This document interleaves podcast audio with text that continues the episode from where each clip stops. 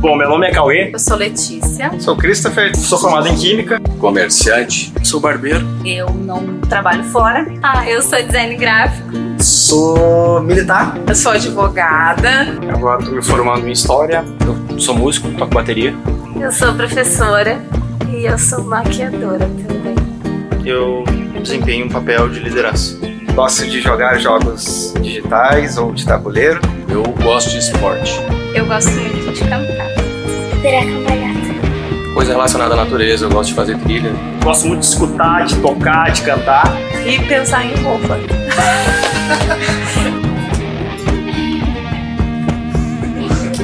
Gosto de viagens, cara. Me amarro estrada. Tenho três tatuagens. Sou pai, sou avô. Sou um cara tranquilo. Ansiosa. Acho que sou meio inocente assim, cara, pra algumas coisas. Sim, eu gosto de ter as coisas sob controle. Sou demais. Eu choro quando eu tô alegre, eu choro quando eu tô triste, eu choro quando eu vejo os outros chorar.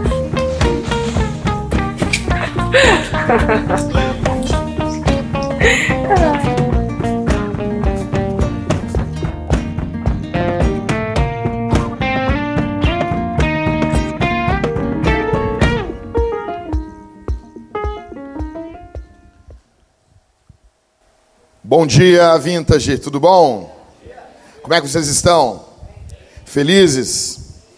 Quem está visitando a gente pela primeira vez, meu nome é Jackson, sou um dos pastores dessa igreja e nós estamos em uma série da carta de Paulo aos Efésios. Para isso, eu já peço que você abra a sua Bíblia aí em Efésios capítulo 2. Hoje nós estamos na semana de número 6 e eu vou falar para vocês debaixo desse tema escorado aí em Efésios 2, do verso 1 ao verso 10, debaixo do tema Eu sou salvo. O apóstolo Paulo está falando sobre salvação ali, ok? Vai abrindo a tua Bíblia aí em Efésios capítulo 2 e não fecha ela, que a gente vai passar um pequeno tempo, um bom tempo aqui, pensando e conversando um pouquinho sobre isso. Bom, vocês há, um, há uns dias atrás, semanas, né, quando deu aquele desastre em Brumadinho, vocês chegaram a ver aquela imagem daquele resgate, daquela, daquela não sei, é pilota, piloto, como é que fala? Que pessoal da aeronáutica aí, quando uma mulher, como é que fala? Eu sei que quando é presidente é presidenta, né? Tô brincando, tô brincando. Como é que é? Daquela piloto, é isso? Parece que eu tô pecando, entendeu? Não consigo, assim, me dá um medo de falar assim. Mas aquela piloto, então assim, ela fez, cara, não sei. Ó, cara, aquilo deve ser um pouco embaçado de fazer. Então ela baixou, os caras puxando a mulher cheia de lama ali, entendeu? Pesada pra caramba, resgatando. A gente estava vendo aquilo ali, cara. Se eu não fosse crente, eu ia fazer uma figa enquanto eu estava vendo aquilo. Vai! Vai! Porque, cara, todo o resgate de helicóptero, para mim, eu acho ele muito emocionante. Porque na minha infância eu fui criado vendo Rambo 2, A Missão. Quem se lembra do Rambo 2? Quem lembra? Ok, se você não viu Rambo 2, A Missão, você tem que pegar, cara, e tem que se atualizar, tá bom? Então eu vou contar um spoiler de 30 anos para vocês. Cara, tem uma, qual é a missão do, do Rambo que ele tem que fazer? Ele tem que só bater foto no Vietnã. A missão é essa. Rambo 2, ele tá todo armado, o cara pensa, nossa, ele dá tiro. Mas a galera não, não se liga que no começo do filme, as, as, as instruções do Coronel Trautmann pro John Rambo é a seguinte: tu vai lá e só vai bater foto. E ele, só foto, senhor. Só foto. Essas armas aqui é caso dê um problema. No dia tal e na hora tal nós vamos te resgatar. Nós vamos chegar lá e vamos te resgatar. Mas é o Rambo, né, cara? O Rambo chega lá, explode todo mundo, mata todo mundo e já pegam os prisioneiros. Os caras queriam dizer para a opinião pública que não havia prisioneiros no Vietnã. Tinha um monte de soldado prisioneiro lá, tava o Arthur, tava os caras tudo prisioneiro lá. Aí chega o Rambo para salvar vocês. Salva os caras, acontece um monte de coisa. E quando ele chega no local que o cara vai resgatar ele de helicóptero, e os caras e os vietnamitas com sangue no olho chegando perto do John Rambo, aí o cara do helicóptero chega, ó meu, ele tá com um monte de louco aqui. Os caras, não, aborta a missão, aborta. E daí aquela cena, naquela cara de, de do gato de botas, que o, o Stallone tem uma cara triste, vai dizer que não. Aquele olho caído, assim. Ah, por isso que ele virou um ator. Ele chegava, me dá um papel aí. Os caras não, não resistiam, velho. E daí ele olhando para o helicóptero com uma cara de tristeza, com uma cara de quem perdeu o arrebatamento do deixados para trás. E, e daí o cara chega e o cara tem a cara de pau de olhar naquela cara daquele louco, com aquela paralisia facial, com aquela boca torta, e deixar ele ali e levantar o helicóptero e ir embora. Então aquilo dá um, um senso assim. Aí os vietnamitas prendem ele, aí acontece a treta toda. Aí ele vai lá, vai namorar uma, uma irmã da Jéssica no filme. Vocês podem ver lá. Vocês, quem viu o filme vai entender isso. Aí, cara, aquela cena ela te dá uma ânsia, por quê? Por que, que é complicado ver aquela cena no cinema? E por que, que é bom ver essa cena lá da, da mulher resgatando o pessoal ali em Brumadinho? Por quê? Porque nós amamos uma história de resgate. Nós amamos uma história de salvação. Você e eu, nós amamos uma história onde o cara vai lá, resolve tudo, salva todo mundo, sabe? Tipo Jack Bauer. Nós amamos isso, cara. Nós amamos isso. E é exatamente isso que Paulo nos conta aqui em Efésios capítulo 2. Tem, até o óleo está caindo aqui, meu, é muito poder, velho. Então, Efésios, carta de Paulo aos Efésios, capítulo 2, o verso 1 ao verso 10. O título aí na Nova Almeida atualizada é ele, é, Do pecado para a salvação pela graça. Ok? Tem Bíblia nos bancos. Você que não tem uma Bíblia pode pegar essa Bíblia para você levar para sua casa, ser feliz. Ela só gosta de vir no culto domingo. Traz ela. Do pecado para a salvação pela graça. 2, 1 de Efésios. Ele lhes deu vida quando vocês estavam mortos em suas transgressões e pecados, nos quais vocês andaram noutro tempo segundo o curso deste mundo, segundo o príncipe da potestade do ar, do espírito que agora atua nos filhos da desobediência.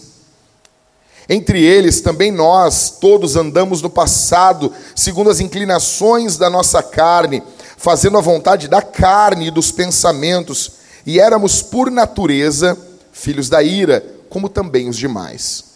Mas Deus, sendo rico em misericórdia, por causa do grande amor com que nos amou, e estando nós mortos em nossas transgressões, nos deu vida juntamente com Cristo. Pela graça vocês são salvos. E juntamente com Ele nos ressuscitou, e com Ele nos fez assentar nas regiões celestiais em Cristo Jesus. Deus fez isso para mostrar nos tempos vindouros a suprema riqueza da sua graça em bondade para conosco em Cristo Jesus. Porque pela graça vocês são salvos, mediante a fé, e isso não vem de vocês, é dom de Deus, não de obras, para que ninguém se glorie, pois somos feitura dele, criados em Cristo Jesus para boas obras, as quais Deus de antemão preparou para que andássemos nelas palavra de Deus. Essa é a história da Bíblia. A Bíblia, a maior história na Escritura, a maior história, a história que, que a humanidade ama, que está gravado no nosso DNA, cara. Nós amamos isso. Você e eu amamos uma história de salvação. E essa é a grande história da Bíblia. Deixa eu descompactar algo bem simples, bem rápido aqui para vocês. Existem dois tipos de salvação. Não, aí não é ainda. Antes disso, existem dois tipos de salvação. A primeira, a primeira salvação é a salvação pelas obras, ou seja, aquilo que você faz. Existem duas categorias. Paulo ele vai contrapor esse tipo de salvação entre salvação por obras e salvação por graça. Para você entender o que é salvação, porque a gente fala salvação, a humanidade inteira está em rebelião contra Deus. A humanidade inteira pecou contra o Senhor. Pecar, eu vou explicar isso melhor durante o sermão, mas pecar ah, vem de uma palavra, que, palavra grega que quer dizer errar o alvo, que quer dizer não fazer aquilo que é correto, aquilo que é esperado. A humanidade inteira está em rebelião contra o Criador. O nosso pai Adão, nele, lá toda a humanidade estava sendo representada por ele a humanidade se rebelou contra o amor do Criador. Então agora nós buscamos incessantemente coisas, pessoas, experiências que nos salvem. Você procura, eu procuro, todos nós queremos salvadores e temos os nossos salvadores funcionais. Só que o único que pode nos salvar, a humanidade não busca, porque ela está cegada pelo pecado. Então, Paulo apresenta dois tipos de, de salvação. A primeira é a salvação pelas obras. Obras, nas obras você mata, você salva a si mesmo. Por exemplo, se você está aqui nos visitando e você é budista, você gosta de, de, ter uma imagem de uma pessoa gorda, careca na, na sua casa, eh, com uma, um fraldão, você acha isso bonito, e nós dizemos que nós amamos você. Nós, nós não queremos aqui, em hipótese alguma, excluir você. Nós queremos incluir você. Você está incluído. Nós, da, da risada de todas as religiões. Eu tenho medo de um Deus que não permite que as pessoas riam. Então, se nós podemos falar um pouquinho sobre o budismo, para você ser salvo no budismo, você tem que matar os seus desejos. Matou os seus desejos, aí você está salvo. Confucionismo. A educação, a autorreflexão, o autocultivo, a vida moral salva você. Já aumenta a lista, já é um pouco mais complicado. No hinduísmo, você tem que separar o seu ego se separar dele, fazer um esforço enorme para se unir com o divino. Aí, de repente, você é salvo do pecado. No Islã, você tem que viver uma vida santa de boas obras para ser salvo. Explodir algumas pessoas, esperar um harém com 70 virgens. De repente, você é salvo. Um último terrorista disse que já foi de cueca com as bombas porque ele estava pronto para chegar no harém das 70 virgens. Imagina só ele chegando no inferno, 70 demônios.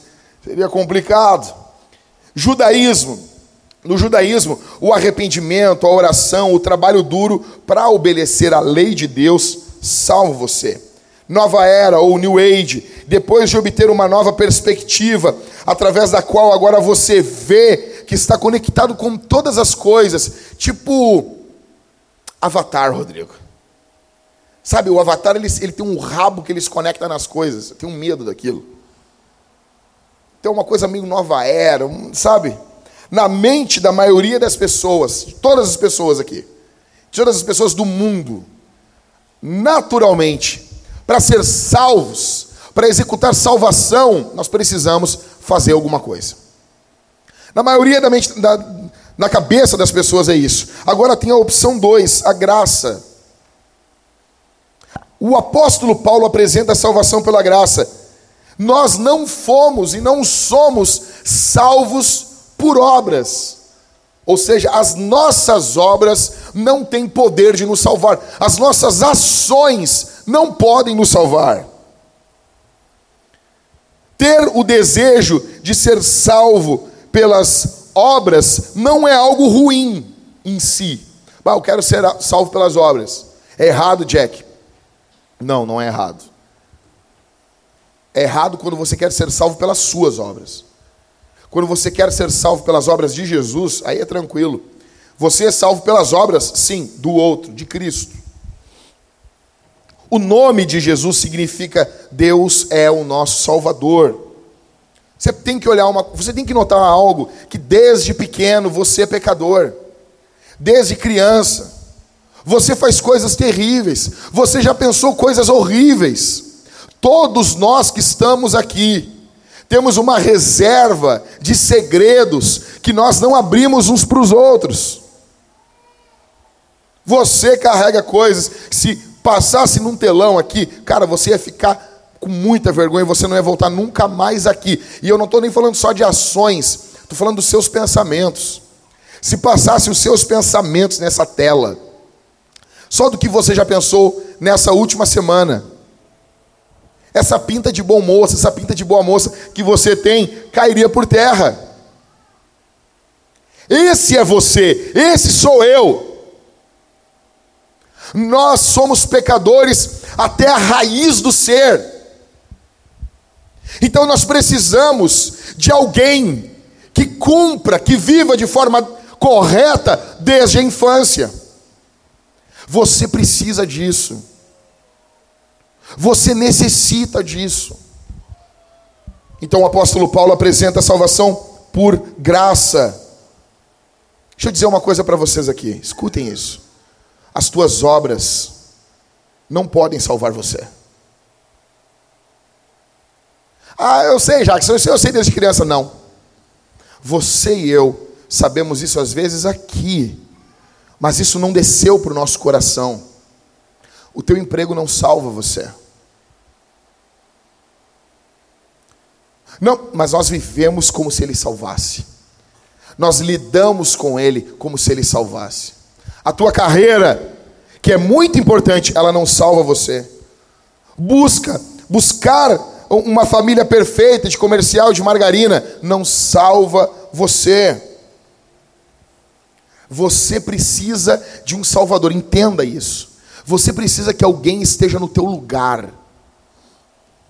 OK? Como opera a salvação de Jesus? Nós somos salvos no passado, no presente e no futuro. A salvação no passado, nós somos salvos da penalidade do pecado. Jesus salvou, ele resgatou o teu passado. Você e eu merecíamos o juízo de Deus, só que Jesus Cristo morreu na cruz em nosso lugar. Pode haver consequência do teu pecado? Óbvio, mas não punição de Deus. Não há mais penalidade quando Deus está ao seu favor. Tudo que você cometeu no passado, tudo aquilo que houve no passado, Jesus Cristo no passado redimiu isso. Nós somos salvos no presente. No presente, você e eu somos salvos agora do poder do pecado. Você experimenta essa salvação agora. Nós temos um grande problema que nós, muitas vezes evangélicos, falamos sobre salvação no futuro. Então Jesus vai vir e vai te levar para o céu, Robson. Lá vai ter um monte de, de pessoas felizes. Lá você vai ser salvo. Como assim? A gente não experimenta a salvação hoje, não, cara. A vida eterna é agora. É agora. Você experimenta a vida em abundância agora. Ela não é plena como deveria ser, como vai ser, melhor dizendo? Não, mas você já experimenta agora, assim como a condenação. Por isso que Jesus fala que aquele que não tem o filho, sobre ele está a ira de Deus. Você imagina isso, cara? Você imagina você ter a consciência de um ímpio, de alguém que não teme a Deus, a consciência desgraçada de alguém que trai a esposa, quando vai dormir do lado dela, olhar o rosto da esposa dele, alguém que não honra a sua família, alguém que não tem a paz de Deus dentro do seu coração, uma vida desgraçada, mas não, você e eu experimentamos a salvação hoje. E como que a salvação se manifesta na sua e na minha vida? Na santidade. A santidade é o lado visível da salvação. O pecado ele não tem mais o poder que ele tinha sobre nós. Você pode agora resistir, você pode odiar o pecado. Deixa eu dizer uma coisa. Eu tenho pavor desse cristianismo futurista, onde as coisas só vão acontecer ah, daqui a muito, muito tempo. A vida cristã está acontecendo agora, dentro da tua casa, no banheiro, na cozinha, quando você vai comprar pão na padaria, quando você vai no cinema. A vida celestial já opera dentro do teu ser. Isso é a salvação de Cristo no presente. Nós somos salvos de Cristo também, por Cristo também no futuro. Somos salvos então da presença do pecado para sempre. Em Gênesis 1:31, Deus disse que o mundo era bom. Deus, Deus criou o mundo e Deus disse assim: o mundo é bom. Isso aqui é bom. Nós sabemos disso. Escute, escuta aqui. Você sabe que nós, que nós viemos de algum lugar bom. Vocês não sabem, talvez você não saiba que o nome do lugar era Éden. Mas todos nós aqui, todos, sem exceção, todos nós sabemos que, nós, de, que, que a humanidade veio de um lugar bom. Por quê? Porque nós queremos isso. Essa sede dentro de nós, de termos saúde.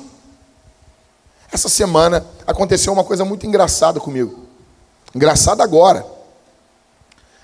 Saiu uma espécie de uma, uma íngua na parte de baixo da minha perna. Não era bem na virilha. Eu achei que era uma íngua. E eu tive a desgraçada ideia de pesquisar na internet. O que, que vocês acham que a internet disse para mim que era? Que é um câncer. Isso é um linfoma B4599687 7348.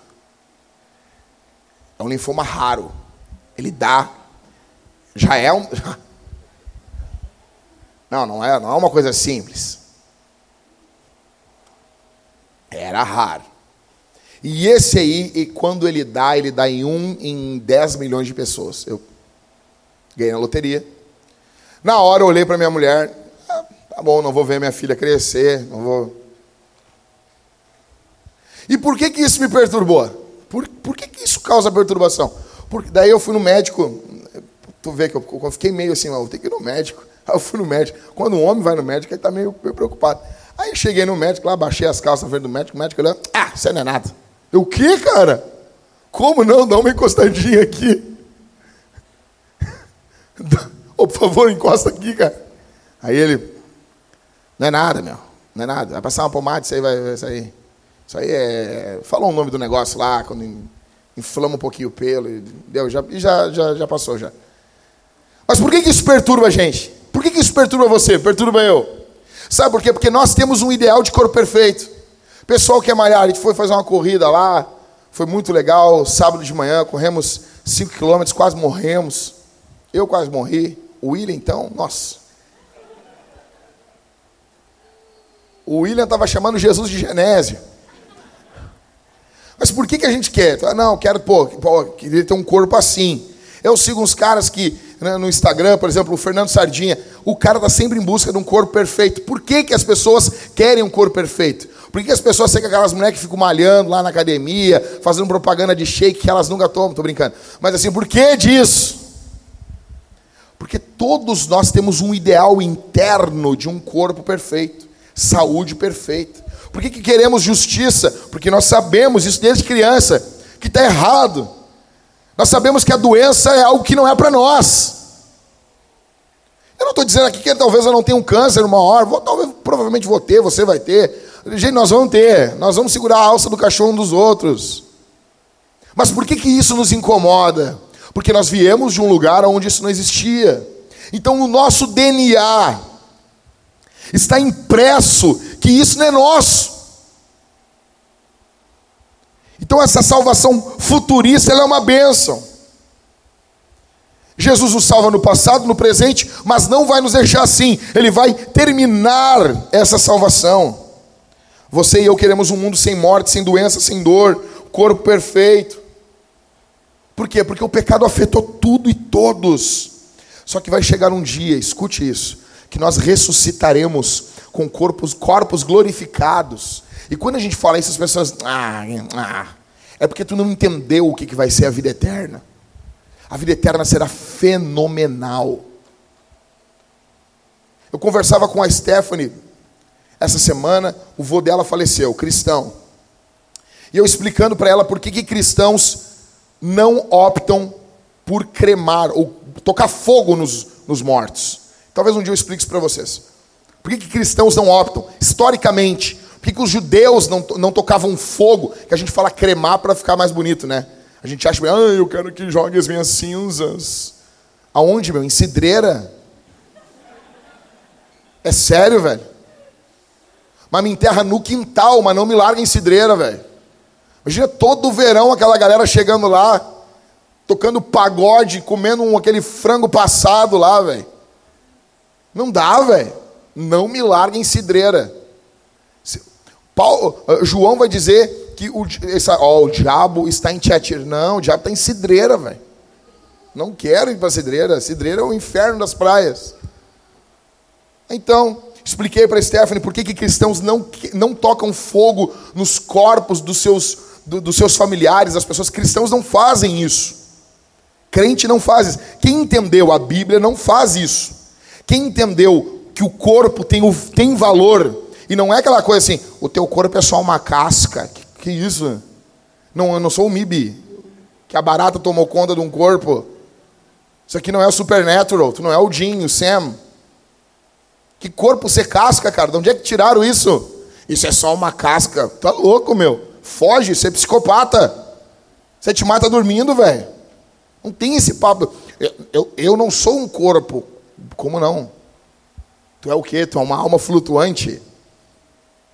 Jesus Cristo está em corpo no céu. Deus criou a matéria, a matéria é boa, a matéria não é má como os gregos pensam. Sabe aquela teologia grega que não tem problema. Por que, que os gregos se entregavam a toda sorte de pecados? Porque o corpo é ruim, não presta, então usa ele para qualquer coisa. Sabe aquela teologia do tô fazendo amor com outra pessoa? Sabe é isso? Mas meu coração vai ser para ser. Como assim o coração é uma coisa? Como assim, velho? Gente, você é sem vergonha. Eu estou explicando para ela e eu disse assim: se lembra, Stephanie, quando Jesus já ressuscitado, ele tem um corpo e ele atravessa paredes. E ela assim, sim, me lembro. Eu disse assim, pois é. Ele comeu com os discípulos, os discípulos tocaram nele, ele tinha um corpo. Como que ele atravessa as paredes? C.S. Lewis diz que ele atravessa a matéria porque a matéria não é tão densa como ele é denso. A realidade atual comparada com a eternidade, é como uma nuvem.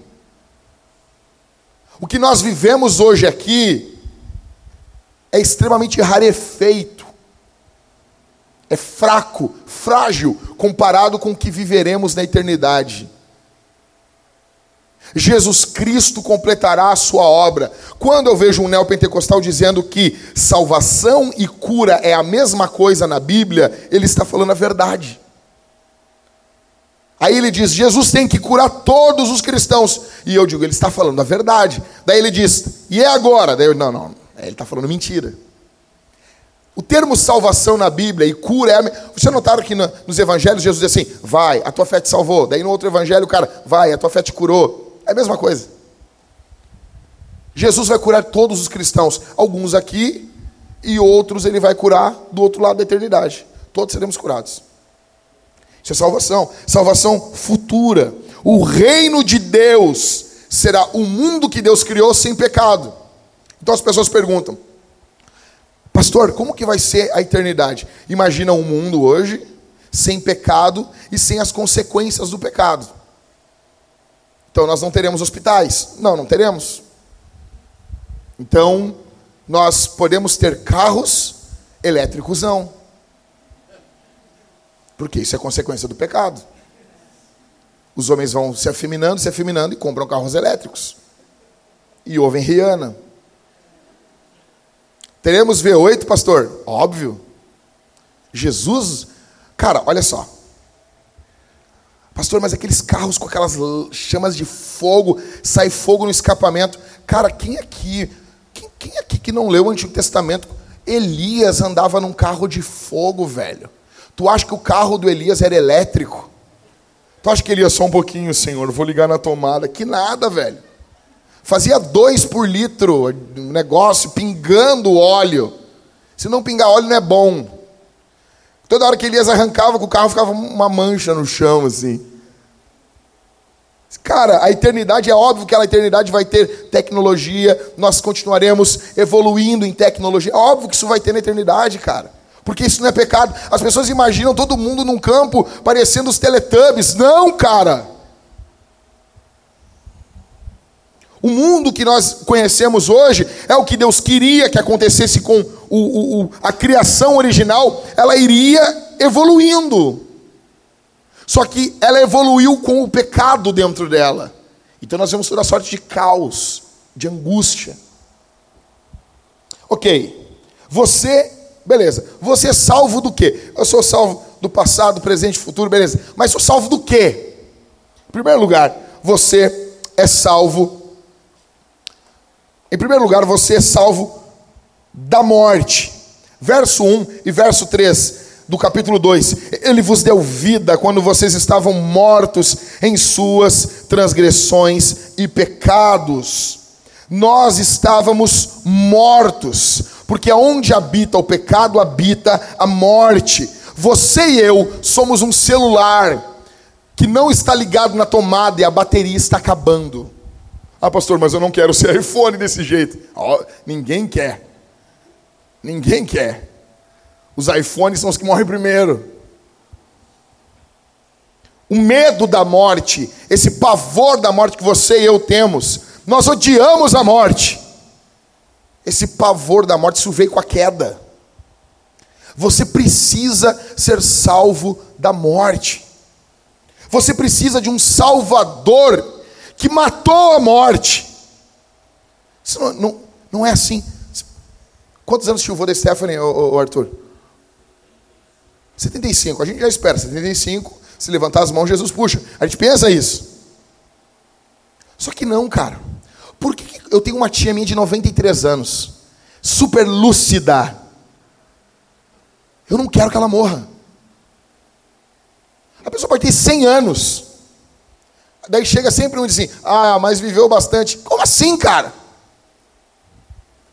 Nunca é o bastante. Como diziam os puritanos, então veio a morte e tomou o nosso irmão de nós. A morte arrancou o nosso irmão de nós. Mas veio então Jesus e arrancou o nosso irmão da morte. Jesus é o Salvador, como diz John Owen, que matou a morte. Segundo, nós somos salvos do pecado. Verso 1 ainda: Ele lhes deu vida quando vocês estavam mortos em suas transgressões e pecados. Você foi salvo da morte, salvo do pecado. Como eu disse para vocês, pecado é errar o alvo. Do grego harmatia, pecado de pensamentos, palavras, nossos atos, tudo que você faz ou que você não faz. Ah, eu não vou me envolver porque daí é melhor. Como assim?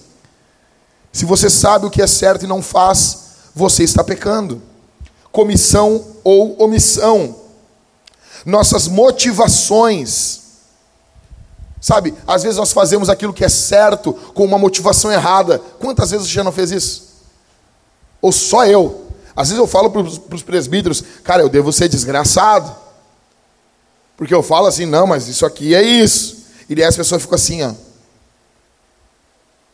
Não, eu, eu, sou, eu sou um pecador imundo, o pior só eu aqui já fiz coisa certa com motivação errada? Isso conta? Claro que conta.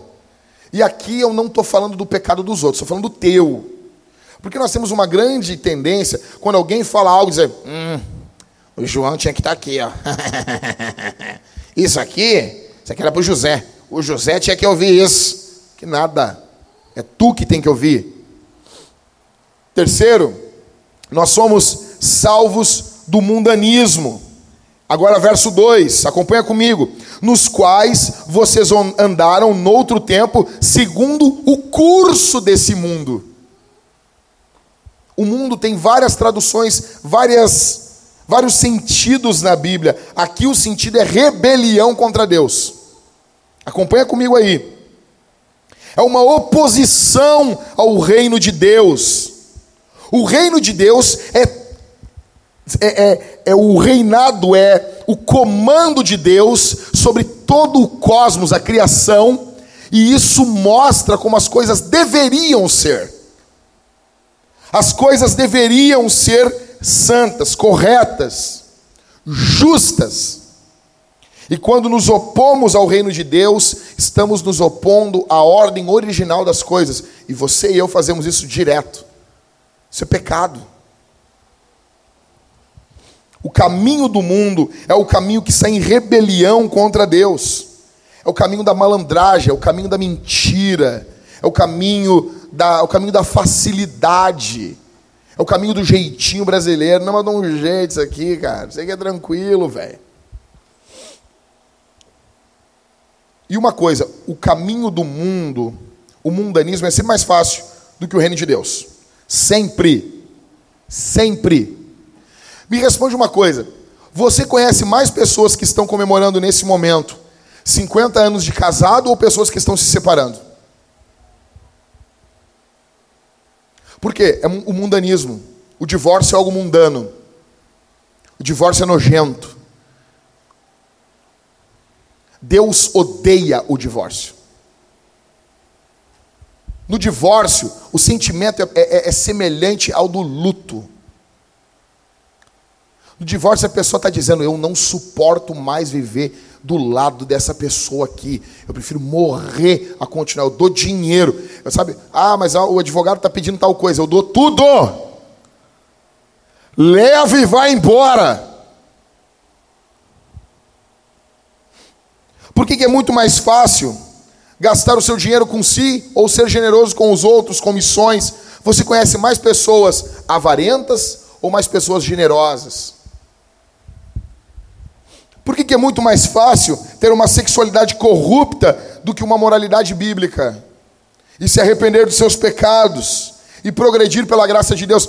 Você conhece mais pessoas que têm uma sexualidade corrompida ou que têm uma sexualidade correta? Quando você olha para a cultura, você vê mais o quê?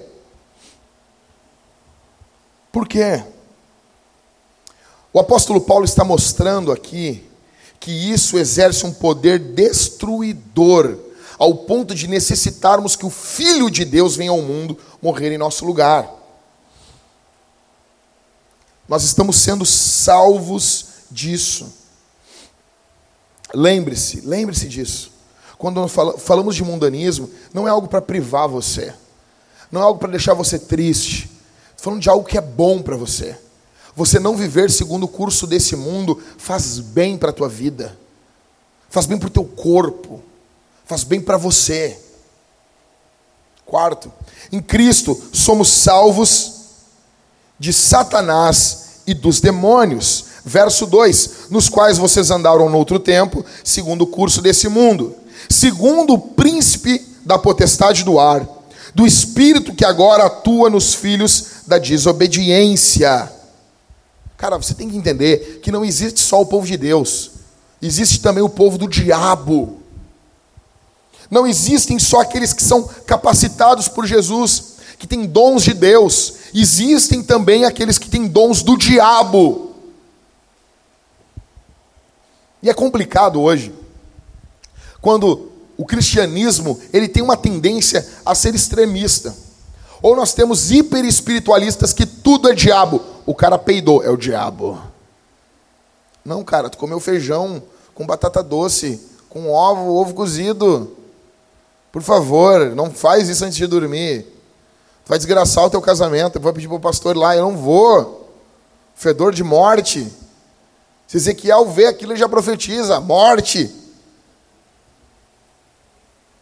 Tudo é diabo. Agora tem um outro extremo que nada é diabo. Nada é diabo. O diabo está fazendo ciranda, cirandinha dentro da tua casa.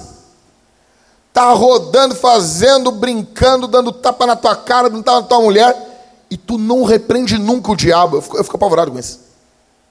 Eu vou falar com os caras, às vezes a mulher do cara com depressão. Eu pergunto, tu já repreendeu o diabo? Eu não estou falando que toda depressão é diabo. Ai, o Jackson falou, para de encher o saco. Mas eu estou dizendo que sim, você pode ter uma depressão e o diabo aproveitar isso e potencializar isso. Eu pergunto para os caras, cara, tu bota a mão na tua esposa e tu ora, Senhor, não deixa que o diabo tire a paz da minha mulher. Você se, se levanta na sua casa e você repreende o diabo na sua casa. Você faz, eu em nome de Jesus, toda obra do mal, do maligno, do diabo, eu expulso pelo poder do nome do Senhor. Você faz isso? Você não faz, tu é um mané. Ah, mas eles vão me cortar do clubinho reformado. Que se dane, velho. Que se dane. Que se dane. Eu estava ouvindo a entrevista de um pastor esses dias, um cara até que eu admiro, ele me larga essa. Não, não temos mais possessões demoníacas. O diabo na cacunda dele. Oh, não tem mais possessão demoníaca. E não temos mais possessões demoníacas.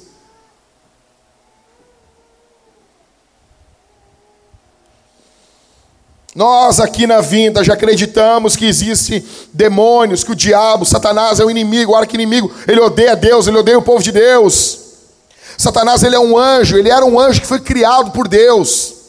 Ele era um ministro criado por Deus para servir. E ele se rebelou, se tornou orgulhoso, se encheu de si mesmo, liderou uma rebelião no céu e foi expulso. A Bíblia diz isso, pomba. O ministério de Jesus foi constantemente uma luta contra o diabo. Para os malandrões chegar hoje e dizer que não tem. Paulo, ele escreve para a igreja: não deis lugar ao diabo. Cara, cara, você lê em Lucas capítulo 13, quando Jesus chega, uma mulher ela está possuída por um espírito imundo, não é nem possessão, ela está doente, ela tem uma corcunda. Vocês se lembram disso? Eu acho que é Lucas 13, se não me falha a memória. E ela está corcunda, é num sábado. Jesus, como que ele curou ela daquela, daquela enfermidade? Como? Oi? Expulsou aquele demônio e ela levantou. Foi ou não foi? Isso é Bíblia. Aí os caras chegaram, os fariseus. Ah, não, Jesus, ela estava doente há mais de 10 anos. Aí tu chega e cura ela justo no sábado, no dia do culto. Aí Jesus olha para os caras e diz assim: quando um boi de vocês cai numa vala, vocês não tiram ele no mesmo dia, mesmo que seja sábado?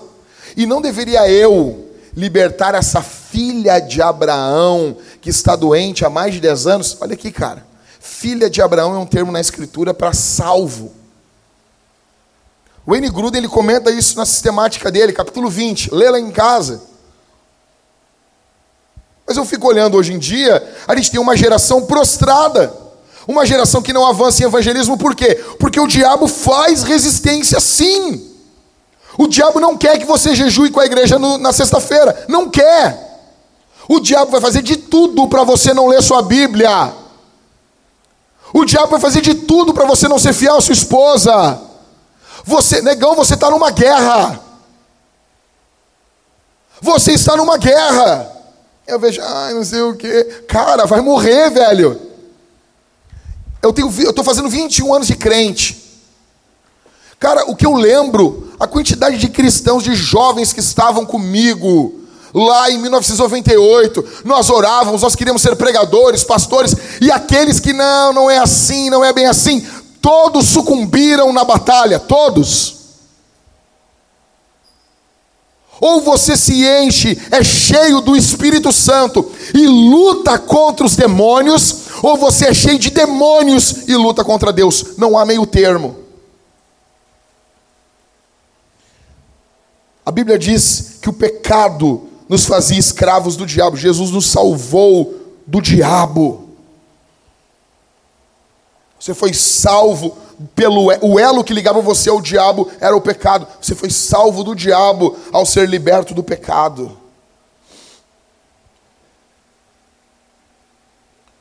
Quinto, dentro do ponto 1 um ainda, negão, segura aí. Em Cristo nós somos salvos da nossa velha natureza. Verso 3. Entre eles também nós todos andamos no passado, segundo as inclinações da nossa carne, fazendo a vontade da carne e dos pensamentos. Cara, se você se tornar cristão, ao se arrepender dos seus pecados, você tem que entender que você é literalmente, o que aconteceu com você é que literalmente você nasceu de novo. Ontem eu estava andando de carro e, e, cara, às vezes acontece isso. E um gato passou na frente de um carro, mas, cara, cara, aqui, foi menos de um milésimo de segundo, Michael. O gato passou e o carro passou.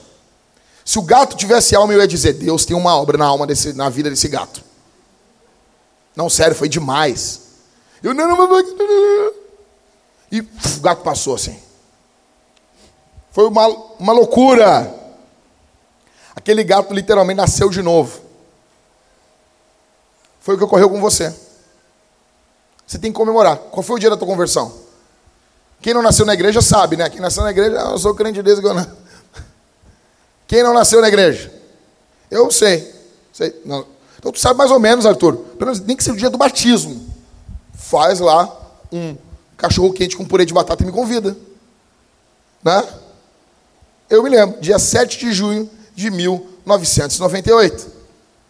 O dia da minha conversão foi em abril de 98, não me lembro muito bem. Foi numa quinta-feira de abril. Já estava fazendo friozinho. Cara, eu me lembro que os meus desejos, vontades e anseios literalmente mudaram. Cara, salvação é isso. Eu pergunto para você: os teus desejos mudaram? Eu não estou falando que você agora só deseja coisa perfeita, mas há uma luta dentro de você, pelo menos. Por isso que o apóstolo Paulo diz em Romanos: e não vivam conforme os padrões desse mundo, mas deixem que Deus os transforme pela renovação da mente, para que possam experimentar a boa, agradável e perfeita vontade de Deus.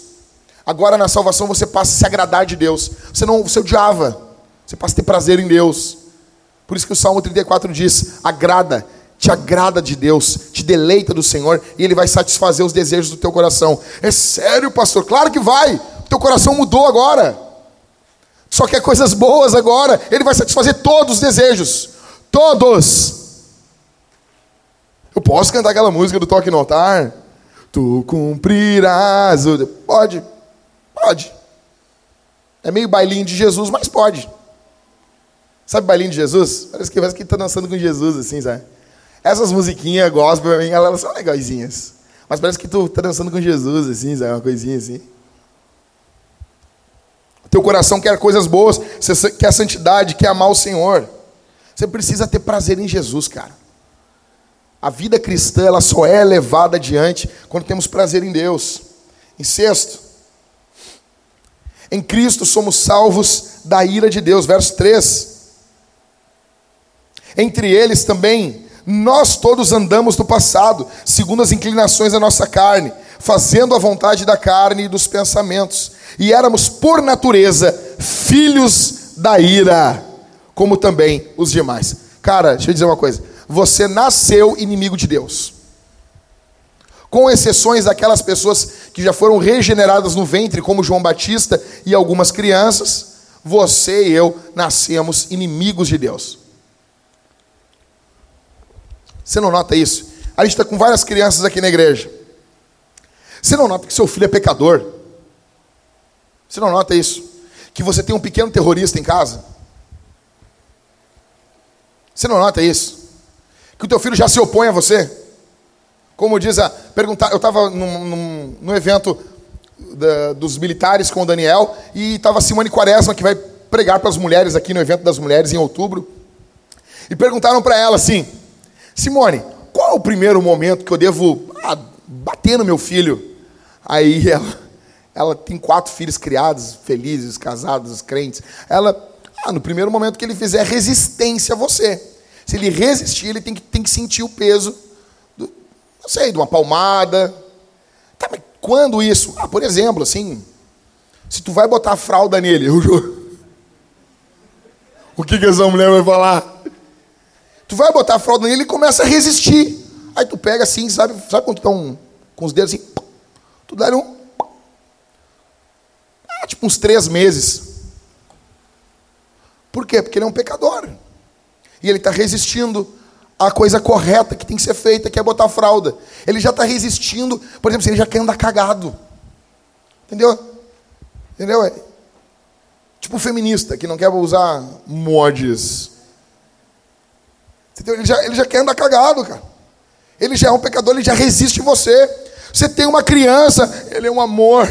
Nossa, eu boto a mão na barriga da mulher, eu oro, ela mexe, eu, eu falo, minha filha responde.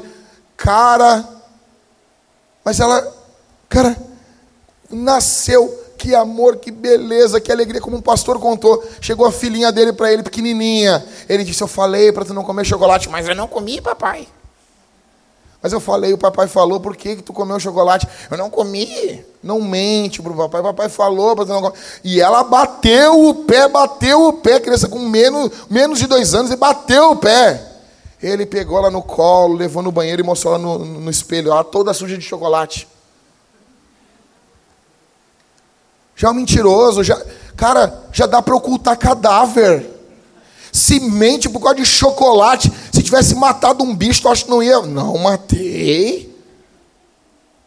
É um pequeno terrorista. Só não mata você e eu porque não tem força.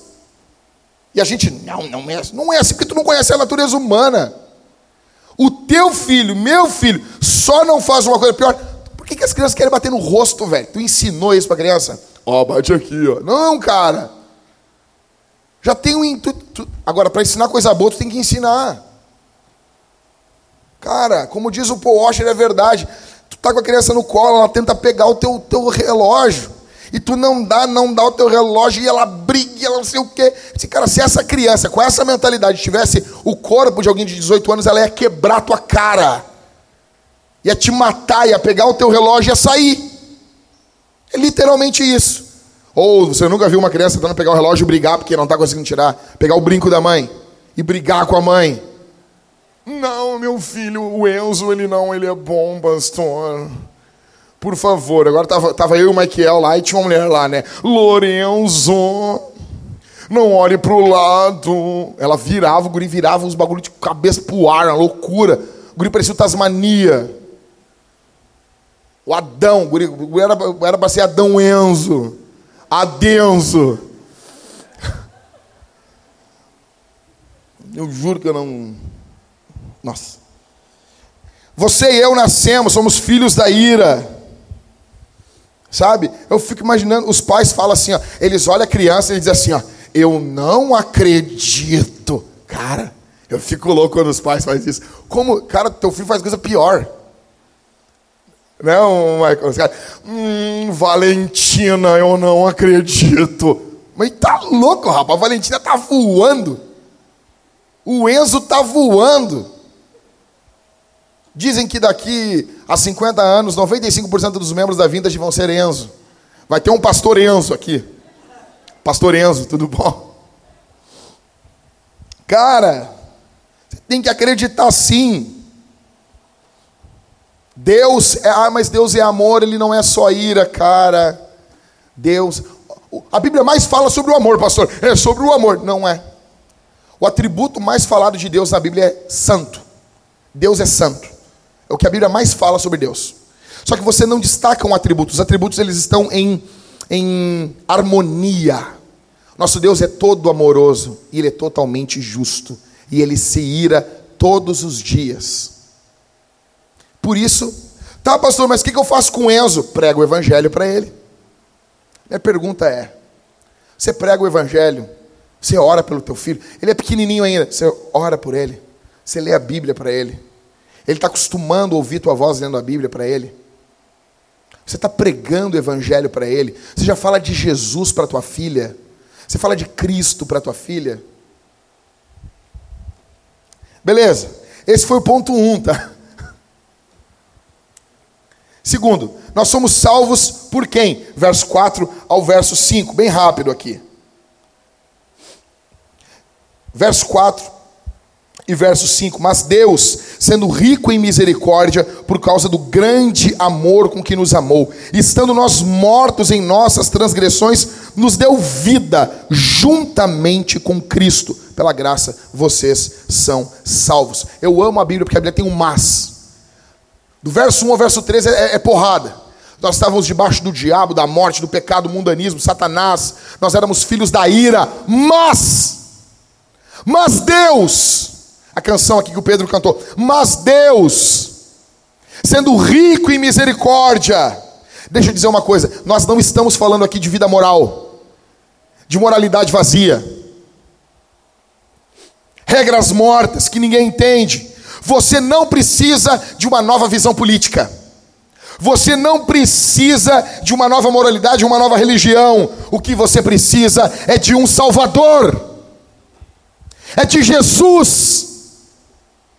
E eu odeio uma, eu odeio com ódio mortal. Eu tenho vontade, eu vou comprar, escuta o que eu vou dizer. Antes de morrer eu vou comprar um tanque para mim, um tanque, um tanque de guerra. Eu vou comprar um lança-chamas para mim. Ah, mas o que? Tu é a favor das pessoas ter que tipo de arma? Um MiG 29 fulcro no quintal para voar, tocar fogo nessas livrarias evangélicas que vem, Jesus é o maior mestre que já existiu. Eu tenho uma raiva disso, cara. Jesus é o maior mestre, professor que já existiu. Jesus, é, ele, ele é o ele é, ele é o maior ensinador de uma moral elevada. Eu vejo aquele Cortella falando, eu tenho uma raiva do Cortella, do carnal. Por favor, para de ver essas besteiras. O, o Cortella, ele fala assim com as pessoas. Tava, peguei o um avião com ele esses dias. Fiquei olhando assim, eu, eu queria chegar perto dele e dar uma chacoalhada. Por que que tu fala desse jeito assim? Ou o Clóvis de Barros, baita migué aquele cara, meu. Jesus é o maior mestre que já existiu. Não é. Para com isso. Fico falando que Jesus é mestre. É óbvio, é óbvio que a vida de Jesus tem um caráter de ensino. Óbvio, ninguém nega isso. É óbvio que Jesus ele liderou os discípulos e ele, de certa forma, foi um líder. De certa forma, ele foi um professor, de certa forma, foi um mestre, sim. Mas ele não é isso, isso não resume ele. Jesus é o salvador dos homens. Ele é Deus que se fez homem e veio nos salvar dos nossos pecados. Tu quer ver isso aqui? A cultura pode falar de Jesus. Não, vamos falar de Jesus. Ai, vamos, vamos falar aqui sobre Jesus. Jesus é. Ah, ele é um mestre evoluído. Não, olha para o cara, olha para o Pondé e diz assim: Pondé, Jesus é Deus o Criador que te sustenta, sustenta todas as coisas com o poder da sua glória. Jesus, ele não é um ensinador das crianças, dos idosos e daquelas pessoas excluídas, não! Ele é Deus que veio salvar o mundo dos seus pecados. Por favor, quer ver? Ah, eu tenho vontade de ver algo no YouTube, quero passar o tempo, bota uma pregação vai ouvir o evangelho. Para de ouvir essas falácias. Carnal. Os caras vão entrevistar o carnal, o carnal. Não. Vocês podem ver que quando faz frio, as pessoas têm que usar casacos. Calor, roupas leves. E as pessoas, nossa, esse cara é demais. Uh, esse cara é... Jesus é um ser evoluído que tinha um chácara evoluído, tinha, ele é o, o ser mais evoluído do cosmos, e um dia nós seremos evoluídos como Jesus. Tu entendeu por que eu quero ter um lança-chamas? Você imagina tu entrar no negócio, tem 6 mil pessoas, tu entra com uma máscara assim, cara, e com lança-chamas, e os caras acham, não, é um, é um quadro. Aí tu. Calou? Chega um tanque, explode, puf, explodir. Para com isso. Jesus Cristo é Salvador. Ele é Salvador dos homens. A Bíblia fala 24 vezes a palavra Salvador. Oito se referem a Deus e 16 se referem a Jesus como Deus homem. Nos dez versos que Paulo cita aqui, Jesus chama, Paulo chama Jesus três vezes de Salvador. Somos salvos por quem, Vintage? Somos salvos por quem, vintage? Terceiro, salvos para quê? Ok, fui salvo. Beleza. Primeiro, salvos do quê? Salvos por quem? Tá, beleza, Jesus me salvou. Mas salvo para quê? Verso 6 ao verso 10. Lê comigo aí, Forrest. E juntamente com ele nos ressuscitou. Ó, você foi ressuscitado, você tem uma nova vida. Verso 6. Juntamente com ele nos ressuscitou e com ele nos fez assentar nas regiões celestiais em Cristo Jesus. Deus fez isso para mostrar nos tempos vindouros a suprema riqueza da sua graça em bondade para conosco em Cristo. Paulo está dizendo por que, que ele fez isso. A razão dele nos salvar, dele nos eleger, Deus quer mostrar a bondade dele. Tu entendeu isso? Quando tu quer mostrar uma coisa, tu, tu, faz um jeito. Ah, eu quero mostrar meu trabalho. Faz um canal no YouTube, faz um negócio, um workshop. Cadê a, a, a esposa do Marco? A Kelly fez um, um, negócio de bordado, as mulheres bordando os negócios, e elas querem expor, elas botam no Instagram, são felizes.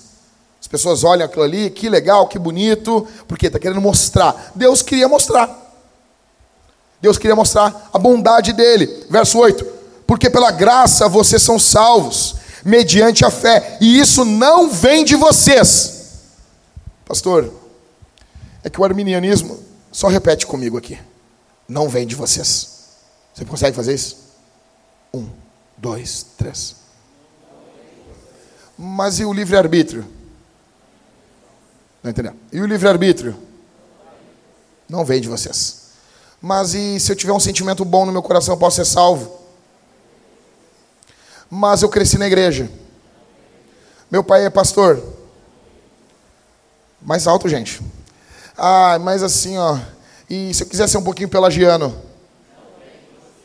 Mas eu tenho desejos bons no meu coração. Mas eu tenho uma espiritualidade boa. Mas eu arrumei minha casa com feng shui. Mas eu peguei e sou tão feliz. Cara, eu, ganhei até uma bicicleta no Natal. Não vem. Não vem de nós.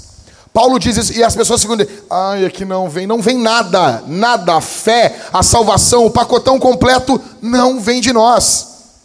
Continuando, é dom de Deus, verso 9, não de obras, para que ninguém se glorie. Dobra a tua atenção no verso 10. Pois somos o que?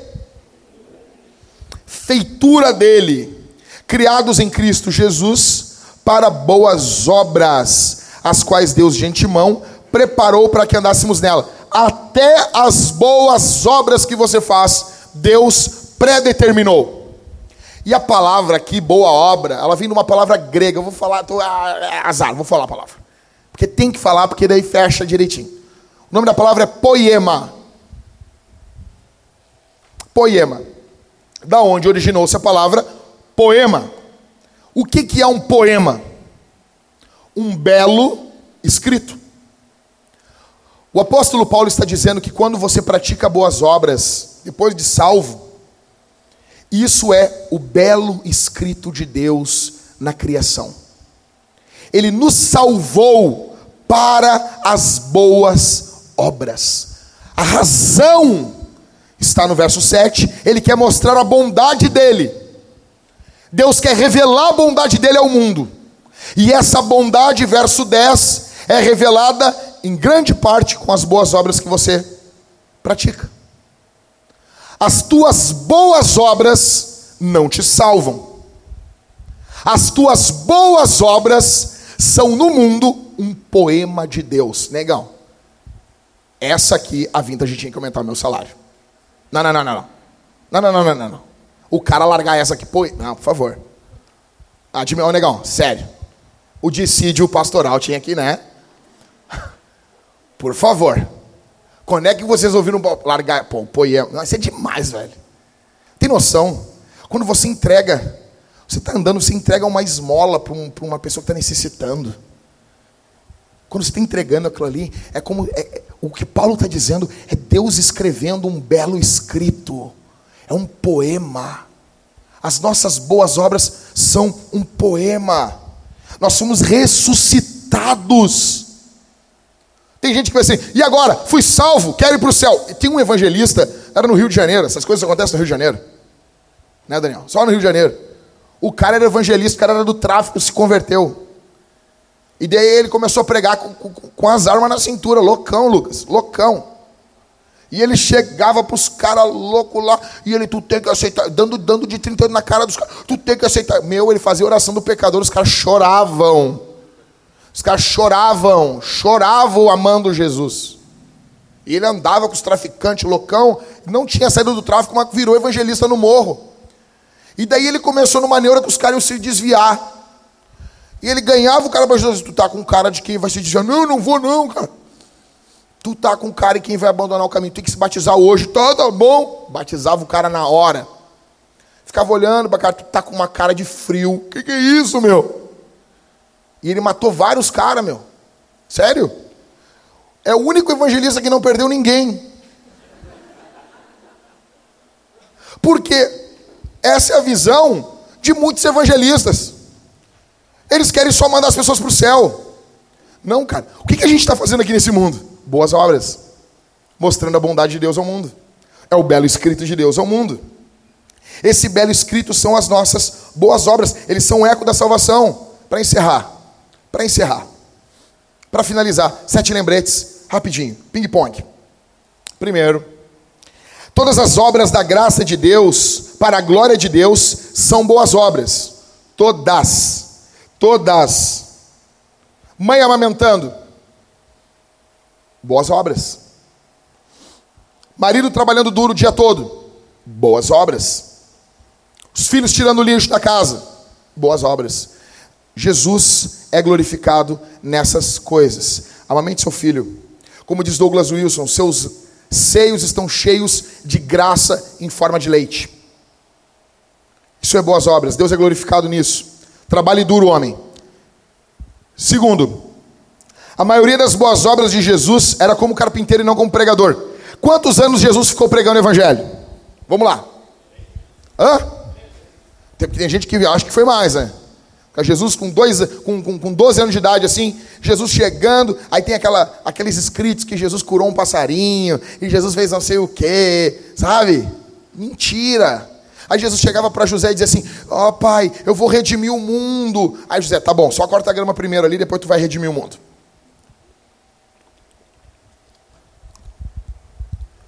Jesus ficou 30 anos obedecendo seus pais aprendendo a ler, escrever, trabalhando como carpinteiro, cuidando da sua mãe quando seu pai morreu. Nem todos os que não estão integralmente no ministério não estão fazendo a obra de Deus.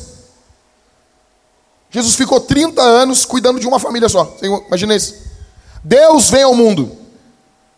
Ele vive 33 anos antes de ser morto. E 30 anos dele são focados numa casa, numa família.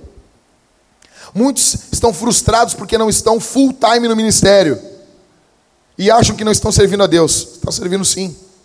São boas obras, sim. Terceiro, não existe trabalho sagrado e secular para o cristão. O apóstolo Paulo diz aos Coríntios: quer comais ou quer bebais, ou façais qualquer outra coisa, façam tudo para a glória de Deus. Correto? Ah, mas o Michael está vendendo livros cristãos. O Michael também tem um táxi. Entendeu?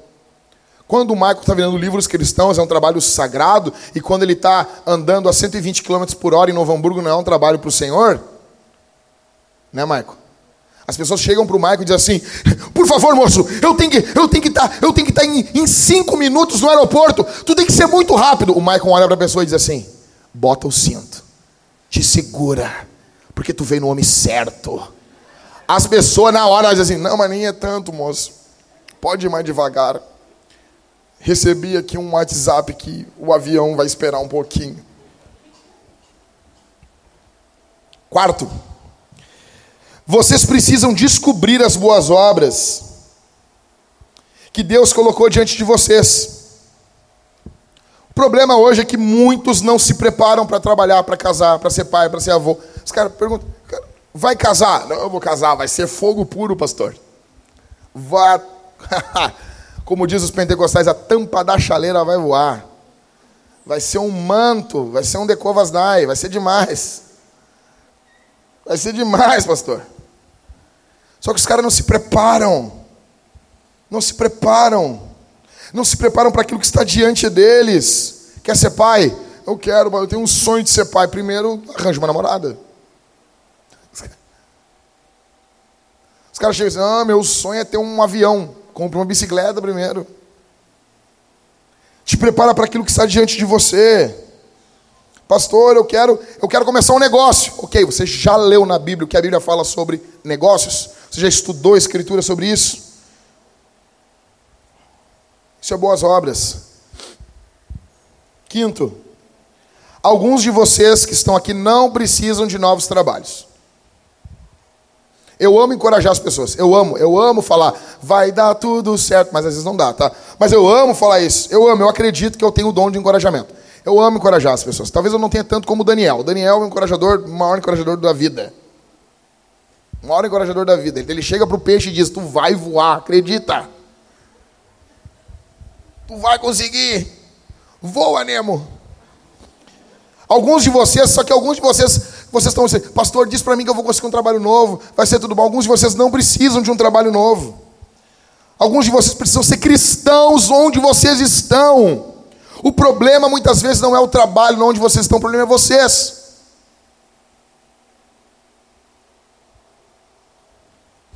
Você precisa aprender a ministrar a graça de Deus nesses locais onde vocês estão, nesses relacionamentos atuais.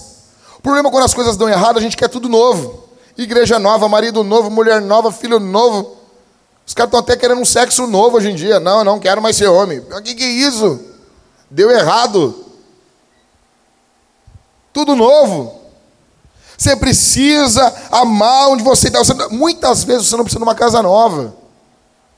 Você precisa ser grato onde você está. Em alguns momentos é assim. Sexto, não somos salvos por nossas obras, mas somos salvos para as boas obras. Elas não são a raiz, as boas obras são o fruto da salvação. Essas obras são coisas simples: é amar seu vizinho, ser generoso, atencioso, amoroso, digno de confiança. Em último, e a melhor de todas, Deus não precisa das suas boas obras mas o seu vizinho sim. Seu vizinho sim. Deus não precisa de material escolar. Mas talvez o teu sobrinho precise de um material escolar. Você pode comprar para ele. Deus não precisa de leitinã, mas talvez alguma irmã da igreja precise, algum vizinho seu precise. Deus não precisa de nós, como uma companhia para nos para ajudar ele em momentos de dificuldade, mas os nossos vizinhos precisam. Deus não precisa de nós amando ele, porque senão ele não se sente amado, cuidado, protegido, mas às vezes o nosso vizinho precisa. É assim, as boas obras elas não são algo que Deus precisa. Gente, fica tranquilo, Deus consegue cuidar dele sozinho. Ele dá um jeito. Tá bom? Jesus Jesus Jesus está com a agenda de dia de amanhã, que as pessoas não pensam isso, eu fico imaginando isso, né? As pessoas não pensam que Jesus tem coisas que ele vai fazer amanhã. Daí ele tem uma agenda. Hum, amanhã vou, vou derramar um dom sobre a vintage. Às 10h33. Sexta-feira eu vou abençoar a igreja quando eles estiverem jejuando e orando. Ele tem, ele tem coisas na agenda dele e está tudo sob controle. Tá bom? Mas o seu vizinho precisa de ajuda. As boas obras da salvação precisam alcançar a sua família. Eu encerro perguntando para você aqui. Você que está aqui, você conhece Jesus? Jesus é o teu Salvador? Jesus salvou você? Você demonstra características de um salvo na sua vida? Você demonstra novos desejos na sua vida? Aqui eu não estou falando de perfeição, tá? Eu estou perguntando para você de verdade. Você demonstra características de alguém que foi alcançado por Jesus. Você tem prazer em fazer boas obras. Você tem paixão por fazer boas obras. Escute isso. Jesus Cristo veio e viveu uma vida que você não conseguiria viver. Nasceu de uma virgem. Viveu uma vida santa, nunca pecou. Nunca sequer pensou maldade. Nunca. Jesus Cristo pregou o Evangelho com autoridade, salvou, curou, e foi morto de forma covarde, mas ao terceiro dia ressuscitou dos mortos, venceu aquilo que nos assombrava, está vivo, derramando dons sobre a igreja, abençoando, comissionando, enviando a igreja. Eu pergunto para você aqui: você é salvo? Jesus Cristo salvou você? Jesus Cristo mudou a tua vida? Talvez você está aqui, você está nos visitando, você está afastado da igreja já faz um bom tempo, você vem apenas à igreja para consumir alguns serviços litúrgicos, religiosos, e depois você vive a sua vida como um demônio. Eu estou pregando para você, hoje você tem uma oportunidade de salvação. A Bíblia diz: quando ouvirem a voz do Senhor, não endureçam os vossos corações. Eu não sou pregador de amanhã. Ah, quando chegar em casa, não existe isso. Ninguém aqui tem certeza que vai chegar em casa. Nenhum de nós. A morte pode alcançar você daqui a cinco minutos. Você não sabe nem se vai ouvir o final desse sermão. Eu não sei nem se vou conseguir terminar esse sermão. Nós temos uma oportunidade agora. Se você tem vivido como um demônio, você tem vivido distante de Deus, você tem profanado o sangue da aliança, você é chamado nesse momento para o arrependimento Arrependimento é quando você se vira, você vira as costas para o pecado. Você você vira, você dá esse giro de 180 graus. Você estava numa direção, em direção ao pecado, ao diabo, ao mundo, e você se converte, você é convertido pelo poder do Espírito Santo. Você diz não, você vira 90 graus. Então você crê em Jesus, você confia em Jesus, mais 90 graus, 180 graus. Agora você está seguindo Jesus, isso é conversão, é arrependimento e fé. Você tinha fé no pecado, você acreditava na maldade e estava arrependido de Jesus, virado as costas para Jesus. Você inverte agora, você se arrepende do pecado e você crê em Jesus, você confia em Jesus. Jesus chama você, ei, cristão, que está aqui há muito tempo, que acha que já entendeu essa mensagem, que quando a gente fala de salvação na igreja, a pessoa, ah, salvação, eu queria saber como é que eu faço para ter uma colheita de mirtilos. Sabe que os cristãos são assim, né? Eles querem saber coisas diferentes na Bíblia. Ah, não, eu vou falar de salvação, porque tu acha que já entendeu. É para você que eu estou pregando. Se examine. Será que você é salvo mesmo? Examine, a Bíblia diz: examine-se, pois o homem a si mesmo. Eu quero orar. Se você não é cristão, se arrependa dos seus pecados. Porque você está caminhando em direção ao juízo de Deus. Mas Jesus Cristo é bondoso, Ele salva você. Ele absorveu o juízo de Deus naquela cruz. Ele dá vida a você, vida com abundância. Feche os seus olhos. Gostaria de orar por você. Eu queria orar por você. Depois dessa oração, nós vamos responder à pregação, ofertando cantando e ceando. E se você quer fazer parte da igreja, agora em março começaremos o curso de novos membros da igreja. Já venha todos os cultos, sirva, se coloque à disposição para servir, para viver em comunidade, viver em igreja e junte-se a nós. Quero orar por você. Feche os olhos. Pai nosso, obrigado por enviar Jesus para nos salvar. Obrigado por estender Sua mão, perdoar o nosso pecado, nos resgatar do lamaçal do pecado, nos transformar, nos redimir, nos chamar de volta à vida. Obrigado, Senhor. Obrigado porque o Senhor estendeu Sua mão quando nós mais precisávamos do Senhor. O Senhor é um Deus bondoso, justo e santo. Obrigado. Nós te louvamos, nós te agradecemos por tua obra. Por favor, Senhor, aqui está Vintage, nos despede essa semana para fazermos boas obras, pregarmos o Evangelho, vivermos em missão. Onde estivermos, desperta a nossa igreja, derrama dons, derrama dons sobre a nossa igreja, Senhor. Salva esses irmãos que talvez estão distantes do Evangelho, não estão ouvindo o Evangelho. Salva, transforma Ó Deus, que possamos sair aqui com essa nova identidade e dizermos quem você é e nós respondermos: Eu sou salvo, eu sou salvo por Jesus. Por favor, Senhor, faz assim para a glória do teu nome e que essa semana seja vivida para louvor da tua glória. Eu te peço e te agradeço. No nome de Jesus. Amém.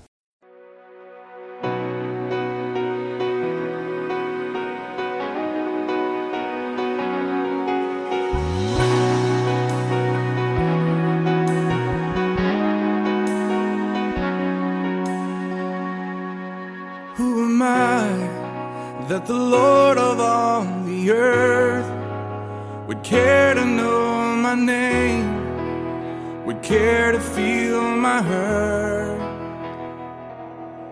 Who am I that the bright and morning star would choose to light the way for my ever wandering heart? Well, not because of who I am but because of what you've done not because of what I've done, but because of who you are. I am a flower quickly fading, here today and gone tomorrow, a wave tossed in the ocean, vapor in the wind, still. Lord, you catch me when I'm falling.